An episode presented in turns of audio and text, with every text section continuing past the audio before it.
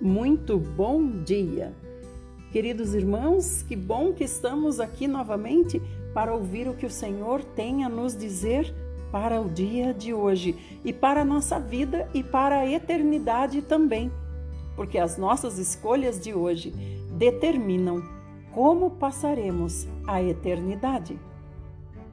Hoje nós vamos começar com o Salmo 37, a partir do verso 12. É um salmo escrito por nosso pai Davi. E na época ele disse assim: O ímpio conspira contra o justo e range contra ele os seus dentes. O Senhor, porém, dele se ri, porque vê chegando seu dia. Os ímpios empunham a espada e retesam o arco para abater o humilde e o pobre e trucidar os que seguem o caminho reto. Mas a espada lhes atravessará o coração e seus arcos serão quebrados. Mais vale o pouco do justo que a opulência de muitos ímpios. Pois aos ímpios serão quebrados os braços, ao passo que o Senhor sustenta os justos. O Senhor zela pela vida das pessoas íntegras e sua herança permanecerá para sempre. Não ficarão decepcionados no tempo da desgraça, nos dias de fome serão saciados. Sim, os ímpios perecerão, os inimigos do Senhor desaparecerão como o esplendor dos prados, como fumaça desaparecerão. O ímpio pede emprestado e não devolve. O justo se compadece e dá com generosidade. Sim, possuirão a terra os que ele abençoar. Mas os que ele amaldiçoar serão excluídos. O Senhor firma os passos de todo aquele cuja conduta lhe agrada. Se cair, não ficará por terra, porque o Senhor o segura pela mão. Fui jovem e já estou velho, e nunca vi um justo abandonado, nem os seus descendentes mendigando pão. Em todo o tempo, exerce grande compaixão e empresta com boa vontade, seus filhos serão abençoados. Desvia-te do mal e faze o bem, e sempre terás onde morar. Pois o Senhor ama quem pratica a justiça e não abandona os seus fiéis. Eles serão resguardados para todo o sempre, mas a descendência dos ímpios será exterminada. Os justos herdarão a terra e para sempre nela habitarão. A boca do justo proclama a sabedoria e sua língua anuncia o direito. Amém. Aleluia. Aqui tem um verso que diz, né, no, no 22, que o justo vai herdar a terra, né? Os que ele abençoar, mas os que ele amaldiçoar serão excluídos. Excluídos do quê? Excluídos da terra, ou seja, deixarão de existir. Vamos para Provérbios 21, do 25 e 26. O preguiçoso é aquele que morre desejando, mas nunca põe de fato as mãos no trabalho. Os dias se passam e ele desejando mais e mais, enquanto o justo reparte sem parar o que granjeia. Nós estamos agora no Velho Testamento e hoje nós vamos começar o livro de Jó, capítulo 1, a história de Jó na terra e no céu. Havia um homem na terra de Uz e seu nome era Jó.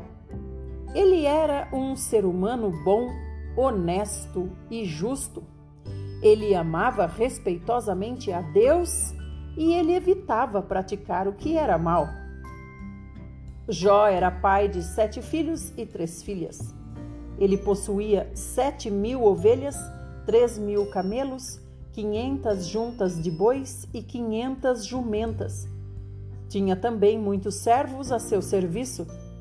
Era o homem mais rico entre todos os habitantes do Oriente de sua época. Olha que interessante ah, quando a gente lê assim. Ele amava respeitosamente a Deus e evitava praticar o que era mal. Evitava, não quer dizer que ele era perfeito.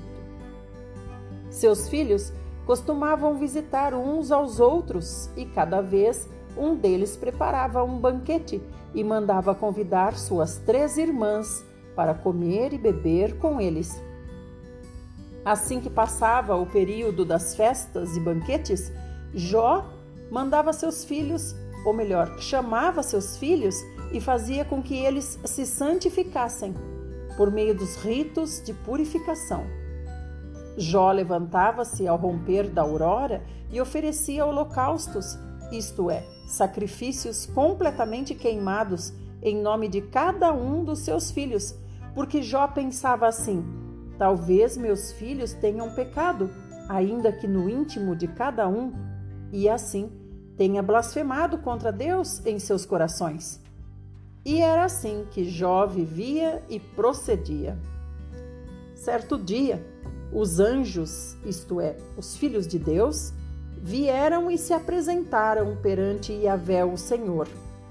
E Satã, o acusador, aproximou-se também junto com eles.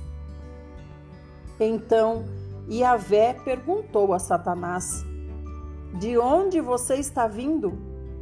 E Satanás deu a seguinte resposta: Venho de perambular pela terra e ir e vir pelos caminhos desse mundo. Então o Senhor Yahvé perguntou: Você observou o meu servo Jó? Em toda a terra não há ninguém como meu servo Jó. Ele é um ser humano íntegro, justo, que ama e teme a Deus e se desvia do mal. Diante dessas palavras, Satanás contestou a Yahvé, questionou assim: Será que Jó teme a Deus sem outras intenções? Porventura, o Senhor não ergueu uma cerca protetora em volta de Jó, em volta da família de Jó e em volta de tudo o que Jó possui? O Senhor pessoalmente tens abençoado todas as obras das mãos desse homem Jó, de maneira que os rebanhos dele estão espalhados por toda a terra. Entretanto, dizia Satanás, estende a tua mão e fere tudo o que ele tem, e com certeza Jó vai amaldiçoar o Senhor e vai blasfemar diante da sua face. Então Yahvé, o Senhor, declarou assim a Satanás, o acusador: Eu permito a você, concedo a você poder para destruir tudo o que ele possui. Apenas não estenda a sua mão contra a pessoa de Jó. E assim, Satanás deixou a presença do Senhor e Yahvé. Amados, olha que interessante, né? O Senhor diz assim: Eu concedo a você o poder para destruir tudo o que Jó possui. Então, quer dizer, o Senhor não só deu permissão, como concedeu poder. Então, quando as coisas acontecem, é porque o Senhor realmente permitiu. O Senhor achou útil, na verdade, para que no reino estejamos prontos. E certo dia, quando os filhos e as filhas de Jó estavam desfrutando de um grande banquete, comendo e bebendo vinho na casa do irmão mais velho, um mensageiro chegou trazendo a seguinte notícia para Jó: Jó, eis que os seus bois estavam lavrando a terra e as jumentas estavam pastando perto dos bois. Então, repentinamente surgiram os sabeus e atacaram e levaram os bois e as jumentas. Não obstante, eles ainda mataram os teus servos no fio da espada. E só eu consegui escapar para poder vir e contar o que aconteceu. E enquanto o mensageiro ainda estava falando com Jó, chegou outro mensageiro e disse assim: Fogo de Deus caiu do céu, incinerou as ovelhas e os servos, consumiu a todos. E eu fui o único que sobreviveu e vim lhe informar o que aconteceu. Enquanto esse segundo servo ainda explicava para Jó o que tinha acontecido, veio outro, um terceiro mensageiro, e disse assim: Jó, os caldeus dividiram-se em três grupos, atacaram os camelos, levaram os camelos e ainda mataram os teus servos no fio da espada. Só eu consegui escapar para trazer a notícia a você. E enquanto este terceiro servo mensageiro acabava de dar essa informação, chegou ainda o quarto mensageiro com essa notícia: Jó, os teus filhos e as tuas filhas estavam comendo e bebendo vinho na casa do teu filho primogênito, o teu filho mais velho. E de repente veio um forte vento do deserto, atingiu com tanta fúria os quatro cantos da casa do seu filho mais velho, que a casa desabou sobre eles. E todos eles estão mortos debaixo dos escombros da casa. E eu fui a única pessoa que conseguiu sobreviver para lhe contar o que aconteceu. Então, ao ouvir tudo isso, Jó se levantou, rasgou o seu manto, o manto que ele estava vestindo, e foi raspar a sua cabeça. E em seguida Jó se ajoelhou, encostou o rosto no chão e, em sinal de humildade e adoração diante de Deus, ele fez essa oração: Senhor, nu eu deixei o ventre da minha mãe, e nu eu vou partir dessa terra. E a vé deu e a vé tomou Louvado seja o seu nome, o nome do Senhor. E em todas as atitudes de Jó, Jó não errou e nem pecou, e também jamais culpou a Deus por nenhuma dessas coisas. Em um outro ano, ou melhor, num outro dia, os anjos, os servidores celestiais, voltaram a se apresentar lá diante do Senhor e Vé. E Satanás, o acusador, também foi lá entre eles. E da mesma maneira, ele queria ser ouvido por Yahvé. Então Yahvé perguntou para Satanás: De onde você está vindo, Satanás? E Satanás deu a seguinte resposta ao Senhor: Eu venho de perambular pela terra, venho de ir e vir pelos caminhos do mundo.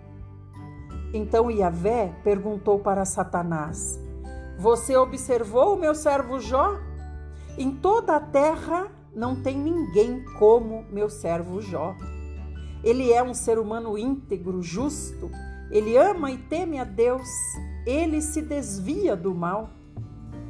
Jó se mantém íntegro, apesar de você ter tentado me instigar contra ele para que eu castigasse Jó sem motivo.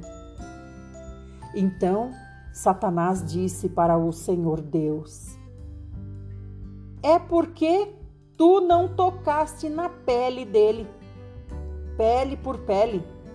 Tudo quanto um ser humano tem, ele dará para salvar a sua própria pele, para salvar a sua vida. Ora, Estende a tua mão agora mesmo e toca nos ossos e na carne de Jó. E vamos ver, Jó prontamente vai te amaldiçoar e vai blasfemar na tua face, Senhor Deus. Então Yahvé falou para Satanás: O meu servo Jó está entregue na sua mão. Contudo, não tire dele a vida, poupe a sua vida. Então Satanás, o acusador, o inimigo, saiu da presença do Senhor e foi lá para afligir a vida de Jó, o servo de Deus ele afligiu com feridas terríveis. As feridas iam da sola dos pés de Jó até o alto da cabeça de Jó, tudo coberto por feridas. Então Jó pegou um caco de cerâmica e com esse caco ele coçava o seu corpo todo, ele raspava as feridas e ele se sentava sobre as cinzas. Então, quando a esposa de Jó se aproximou dele, ela vinha e falava assim para Jó: Deixa de ser teimoso, Jó. Deixa de ser teimoso nessa sua lealdade de homem. Isso não vai resolver nada. Você tem que amaldiçoar a Deus e morrer. Vamos ver o que aconteceu? Continuando no próximo áudio.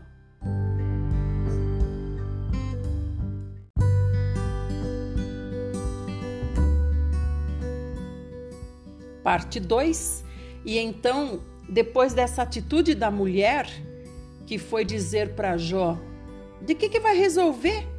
você continuar com essa fidelidade, com essa lealdade a Deus, deixa de ser teimoso, esquece Deus, amaldiçoa Deus, ou seja, deixa de obedecer a Deus para que você possa morrer. Então Jó disse assim para a mulher: Mulher, você fala como uma louca. Porventura nós vamos receber de Deus somente o bem que nós desejamos? Não vamos receber também o infortúnio que Deus mesmo nos permite? E em toda essa provação que Jó passava, os lábios dele não fizeram ele vacilar e nem pecar. E três amigos de Jó, ouvindo falar de toda essa desgraça, que tinha se abatido sobre Jó e sobre a sua casa, vieram para fazer uma visita. E eles partiram cada um da sua região, porque eles tinham combinado de vir prestar solidariedade e consolo a Jó. Elifas, da cidade de Temã, Bildade de Suá e Zofar de Naamate. Esses três avistaram Jó à distância. Contudo, eles mal puderam reconhecer Jó e já se romperam em lamentação e profundo choro ali mesmo. Em desespero, cada amigo de Jó rasgou o seu manto e lançou terra sobre a sua própria cabeça. E os três amigos de Jó ficaram sentados no chão com ele, na companhia de Jó, durante sete dias e sete noites seguidos. E nenhum dos amigos de Jó dizia uma palavra sequer. Porque quando eles olhavam para o grande sofrimento de Jó, eles não tinham forças para dizer nada. Que sofrimento que eles viam, irmãos? Eles estão ali sentados na cinza com Jó, né? Então, que sofrimento é esse que eles viam? Eles viam as feridas, o estado da saúde de Jó, né? Jó se coçando da sola dos pés até a cabeça, se coçando com um caco de telha, alguma coisa assim. E realmente muito difícil, porque até para ele se sentar era difícil, porque ele tinha feridas por todos os lados, no bumbum também. Então imagina, não havia posição para ele, além de todas as feridas doloridas, purulentas e ainda que coçavam. Senhor Jesus. Continuando, passados esses sete dias, Jó resolveu quebrar o silêncio. Então Jó abriu a boca para amaldiçoar o dia do nascimento dele. Foi assim o desabafo de Jó. Que seja aniquilado na história o dia do meu nascimento e a noite em que se anunciou o meu nascimento, dizendo: Um varão nasceu. Transforme-se aquele dia na mais profunda escuridão e que Deus lá de cima não considere nem resplandeça sobre esse dia a luz. Que as trevas e a sombra da morte o chamem de volta à escuridão, chamem esse dia para a escuridão, que nuvens pesadas habitem nesse dia e que o negrume desse dia seja assustador e espante a luz para longe. Que as trevas tomem conta daquela noite e que aquela noite não consiga encontrar a alegria que habita entre os dias do ano, nem junto aos vários meses. Ah, que desolação! Seja aquela noite uma noite estéril e que nessa noite não se ouça qualquer manifestação de alegria, de contentamento. Que todos amaldiçoem essa noite, aqueles que maldizem os mares, aqueles que são capazes de provocar o Leviatã, o monstro marinho. Que as estrelas da madrugada fiquem às escuras e a alva espere em vão pelo romper da aurora, pois não fechou o ventre da minha mãe, nem poupou os meus olhos de contemplar a miséria e o mais terrível sofrimento. Ora, por que não me foi tirada a vida ainda no ventre da minha mãe? Por que eu não morri quando nasci? Por que eu não fui acolhido em seu colo? Ou por que eu fui acolhido no colo da minha mãe? Por que minha mãe me deu os seios para eu mamar, para me alimentar? Se ela não tivesse dado, agora eu estaria dormindo eu jazeria em paz, eu desfrutaria de tranquilidade e de descanso.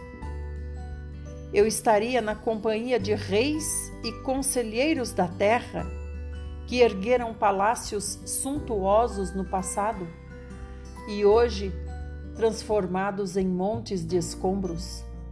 Eu estaria do lado de príncipes, donos de muito ouro que lotavam suas casas de tesouro com prata? Ah, se a minha mãe tivesse tido um aborto às escondidas, eu não teria continuado a existir. Eu seria como as crianças que nunca viram a luz do dia. Na sepultura termina toda ambição, toda maldade dos ímpios na sepultura também repousam em paz os que são atribulados pela vida. Ali, os cativos e encarcerados encontram sossego, porquanto eles já não ouvem mais os berros do feitor de escravos. O pobre e o rico, o simples e o poderoso, o pequeno e o grande, todos se encontram ali e o servo está livre do seu dono? Porque se concede luz ao aflito e vida aos amargurados de alma que desejam a morte, sem que a morte venha, e cavam a sua procura mais do que em busca de tesouros ocultos. Aos que se enchem de alegria e exultam quando vão para a sepultura? Porque se dá vida àquele cujo caminho não faz sentido nenhum é comandar as cegas, com todas as saídas trancadas por Deus. Assim, em vez de comer, eu choro. Em vez de comer, eu lamento. E os meus gemidos se derramam como água de uma fonte. Exatamente aquilo que mais eu temia desabou sobre a minha cabeça, e o que mais me dava medo veio me assombrar. Eu não tenho paz, não tenho tranquilidade, eu não consigo descansar, eu vivo um desassossego. Irmãos, aqui a gente vê a profundidade da tristeza de Jó, Jó desejando a sua morte, porque ele está em profunda depressão. A gente sabe aqui que ele já está há dias nesse sofrimento, né? Não sabemos quantos dias, mas só os amigos já passaram sete dias ali com ele. Então ele já está há bastante tempo nesse profundo sofrimento que não cessa, que não dá intervalo para ele. Por isso, essa profunda angústia, mas nunca reclamou de Deus, não blasfemou de Deus, só disse apenas: por que Deus permitiu que eu nascesse para eu passar por tanto sofrimento? Se eu não tivesse nascido, eu estaria agora bem melhor do que estou aqui. Mas Jó está falando de coisas que ele não sabe, ele não sabe como é depois da morte.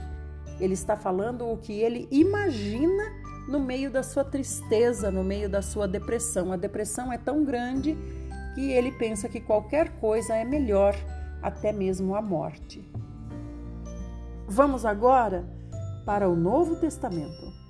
Nós estamos em 1 aos Coríntios, hoje, capítulo 14, o correto uso dos dons. Ontem nós vimos a questão do amor. Então, Paulo disse assim ontem: Eu vou mostrar para vocês um caminho ainda mais excelente, muito mais excelente. Mais excelente do que o que, irmãos? Mais excelente do que os dons que ele falou no dia anterior, os dons espirituais. Então ele está dizendo que o amor é ainda mais excelente, porque o amor é o próprio Deus, o amor é a base, o amor é a origem. Hoje ele vai falar sobre como usar os dons corretamente. Segui o caminho do amor e exercei com zelo os dons espirituais contudo, especialmente o dom de profecia. Porquanto quem se expressa em uma língua estranha não fala para os homens, mas fala para Deus. De fato, ninguém compreende esse homem, pois em estado de espírito ele fala em mistérios. Entretanto, quem profetiza o faz claramente, para edificação, encorajamento e consolação de todas as pessoas que estão ouvindo. Quem fala em uma determinada língua, a si mesmo se edifica, mas quem profetiza, edifica a igreja. Então, quando ele diz quem fala em uma determinada língua, a si mesmo se edifica, porque só a pessoa entende o que ela está falando. Então, a pessoa tem que entender o que ela está falando. Ela está falando uma determinada língua então, ela entende o que ela está falando, por isso só ela compreende, só ela é edificada. Mas quem profetiza, profetiza para toda a igreja. Gostaria que todos vocês falassem em muitas línguas. Todavia, muito mais que vocês profetizassem. Ou seja, o que, que ele está dizendo? Eu gostaria que vocês edificassem a vocês mesmos, mas eu gostaria muito mais que vocês edificassem toda a igreja. Quem profetiza é maior do que aquele que fala em línguas, a não ser que esse que fala em outras línguas interprete para que toda a comunidade, toda a igreja entenda e receba essa palavra que está edificando.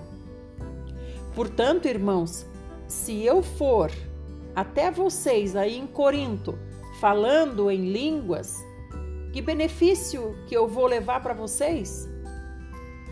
Se eu não falar por intermédio de revela, re, oh, perdão, por intermédio de revelação, ou de conhecimento, ou de profecia, ou ainda de ensino, até mesmo considerando objetos sem vida, mas que produzem sons, tais como a flauta ou então a harpa. Como que alguém vai poder reconhecer a música que está sendo tocada se os sons que forem formados por essa música não forem sons distintos? E mais, se a trombeta não emitir um som claro, um som correto, quem é que vai se preparar para a batalha? Então ele está dando aqui exemplos que é a trombeta, né, o chofar, se ele tem, ele tem uh, sons que são códigos, né, que são sinais. Então, determinado som na trombeta quer dizer se juntem que o inimigo está se aproximando, é hora da batalha. Determinado som da trombeta quer dizer cessem a guerra, a batalha terminou. Então, são códigos que são passados por esse tocar da trombeta. São códigos de comunicação. Então, aqui Paulo está dizendo: se quando a trombeta tocar, não tocar o código certo, o que, que vai acontecer? Ninguém vai saber o que fazer. Olha o que ele fala: se a trombeta não faz um som claro e correto, que nós sabemos qual é o código, quem é que vai se preparar para a batalha? Então, da mesma maneira, vocês, se com a língua vocês não pronunciarem sons que se façam entender, como é que as pessoas vão compreender o que vocês estão falando? Porque vocês iam estar tá como que jogando palavras no vento. Realmente há diversos idiomas no mundo. Contudo, nenhum desses idiomas é sem sentido. Olha, irmãos, que verso importantíssimo esse versículo aqui. 1 aos Coríntios 14, 10. Realmente há diversos idiomas no mundo, contudo, nenhum desses idiomas é sem sentido. Então, tudo o que é falado na igreja tem que ter um sentido, tem que ter um entendimento, tem que ter uma razão, tem que trazer uma mensagem. Não, e não existe em língua que não, que não esteja já na terra, que não seja entendida, entendida, né? Portanto, se eu não compreender o significado do que alguém está ali comunicando, eu vou ser como um estrangeiro que fala e tal pessoa é estranha para mim. Serei estrangeiro para quem está falando e quem está falando vai ser estranho para mim. Então, irmãos, ele quer dizer de que adianta essa conversa, de que adianta essa manifestação, essa pregação, se ele está ali falando e eu não estou entendendo nada. E ele continua: assim, igualmente vocês, visto que vocês desejam, estão desejosos de exercer os dons espirituais, procurem amadurecer naqueles dons que produzem edificação para todo o corpo de Cristo.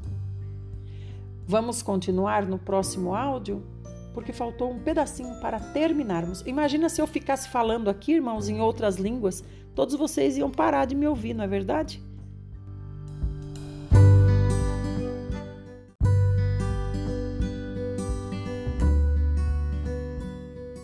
Parte 3, Paulo continua falando sobre o uso do dom de línguas estrangeiras. Ele diz assim: aquele que fala em uma língua, ore para que também possa interpretar corretamente essa língua que ele fala. Pois se eu oro em uma língua, meu espírito também ora nessa língua, mas o meu intelecto, o meu cérebro, fica improdutivo. Então, diante disso, o que nós devemos fazer? Orar com o espírito, mas ao mesmo tempo orar com a mente. Cantar com o espírito, mas igualmente cantar com a razão. Então, o que, que ele está dizendo? Que tudo que é feito tem que ser feito com entendimento, com compreensão. De outra forma, se, se você louvar a Deus apenas com o seu espírito, como que vai poder alguma outra pessoa que está ali perto de você não ser instruído e declarar o Amém? A sua ação de graças? Já que ele não está entendendo nada do que você fala. Então, Paulo está dizendo: como é que a pessoa vai dizer amém? E ainda o que é mais grave: muitas pessoas dizem amém sem entender nada do que está sendo falado. Então, o amém é invocar o Senhor Jesus. Amém é o próprio Senhor Jesus. Ele é o amém. Então, quer dizer, eu nem sei o que a pessoa disse, mas eu estou ali dando uma declaração de que o Senhor Jesus concorda com aquilo. Eu sou representante do Senhor Jesus, certo? Então é como se fosse uma, digamos, aqui nós estamos falando de louvor e adoração, mas digamos que para a gente entender que fosse uma negociação. Você trabalha em uma multinacional grandiosa, uma grande potência, e aí o dono dessa grande potência dá para você uma procuração para você ir para essa negociação, certo? Ele não pôde ir, ele mandou você com essa procuração e disse: se você disser sim, vai ser sim, se você disser não, vai ser não. É como o selo do rei Xerxes. O anel do rei Xerxes está no seu dedo. O que você disser lá vai ser o próprio rei Xerxes dizendo, certo? Só para a gente entender. Aí você chega lá naquela mesa, naquela roda de negociações, eles estão falando em outras línguas. Ali tem representantes de muitas nações, estão falando outras línguas. E aí você entende que a reunião acabou, porque, né? Aí o que que você diz?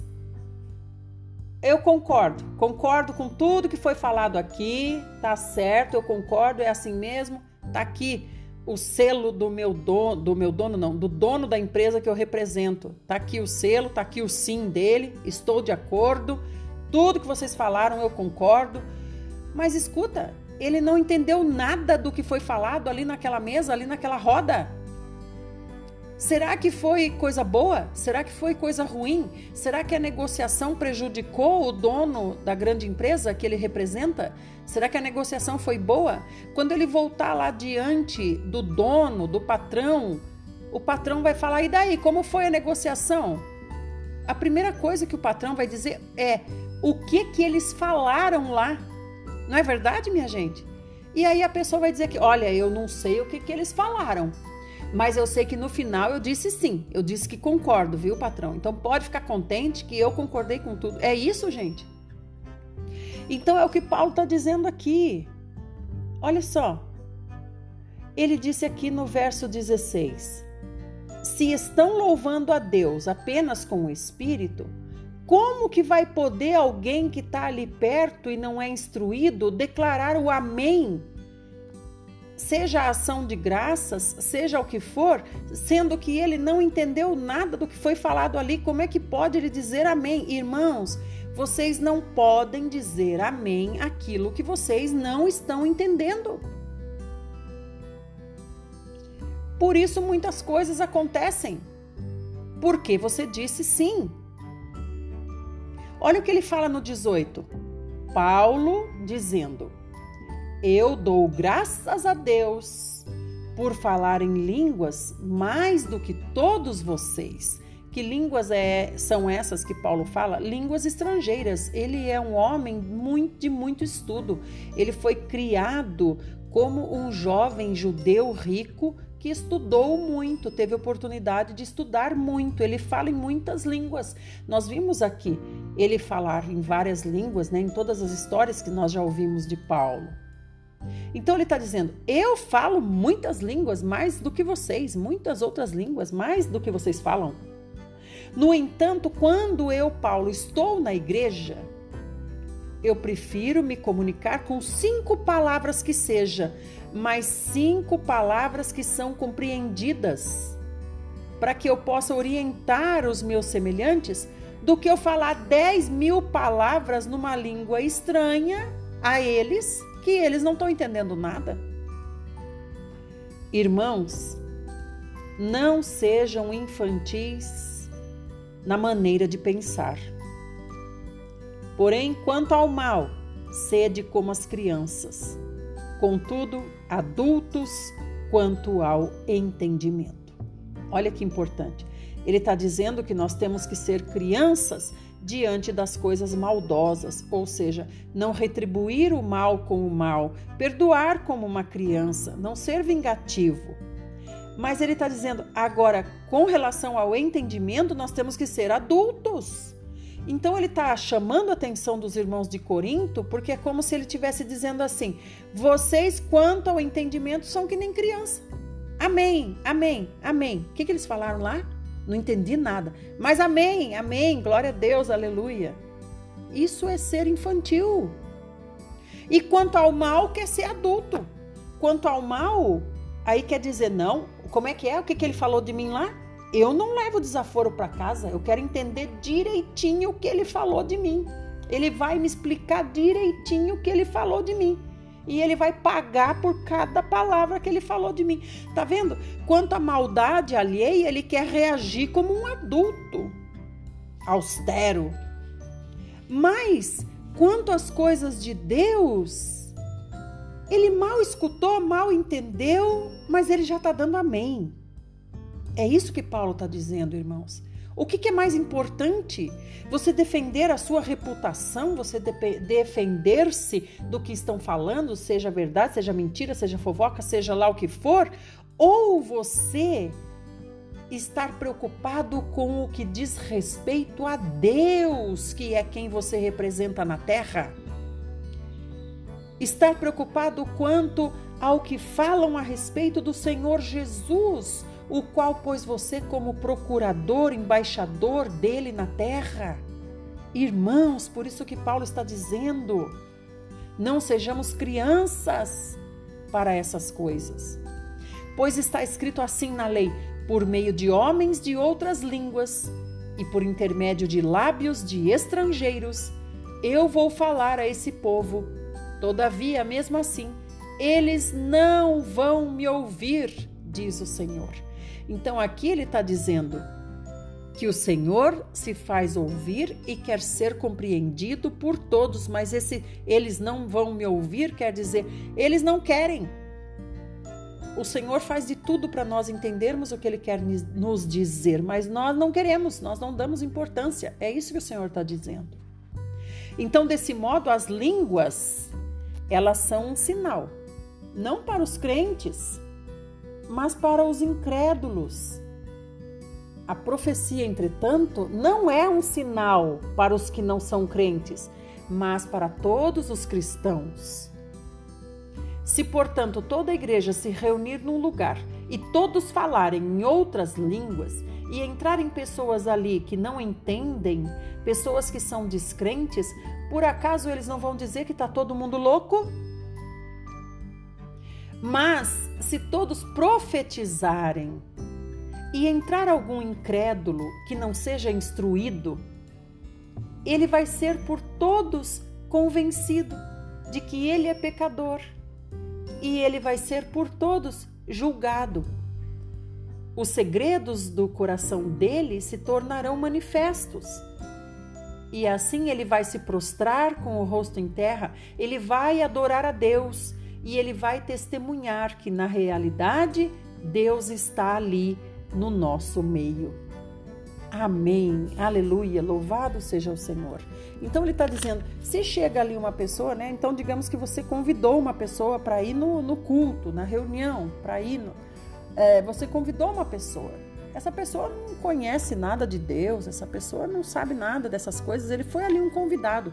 Aí ele chega ali, tá todo mundo falando em línguas estrangeiras, cada um falando de um jeito, cada um falando uma coisa diferente.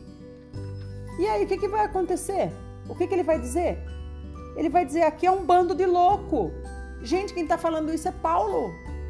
Olha o que ele falou aqui no 23. Essa pessoa entrando lá na, na igreja, onde está reunida a igreja, né? A igreja são as pessoas. Essa pessoa entrando lá e observando tudo isso, ela vai dizer assim: que bando de louco é esse? Mas Paulo continua: se vocês profetizarem, ou seja, se vocês falarem o que é entendível, se vocês falarem a palavra de Deus de uma maneira que seja entendida claramente, essa pessoa, esse convidado que chegou, ele vai ser convencido pelo Espírito Santo, porque a mente dele está entendendo que ele é pecador. A mente dele está entendendo que as coisas que ele faz são erradas. Ele vai se arrepender e ele vai dar testemunho dizendo assim: Deus está neste lugar. Aleluia! Como Paulo é maravilhoso, né, amados? Terminamos aqui. Fiquem todos bem. Eu vou abrir o grupo para vocês poderem comentar e amanhã nós voltamos, se assim o nosso maravilhoso Senhor Jesus o fizer.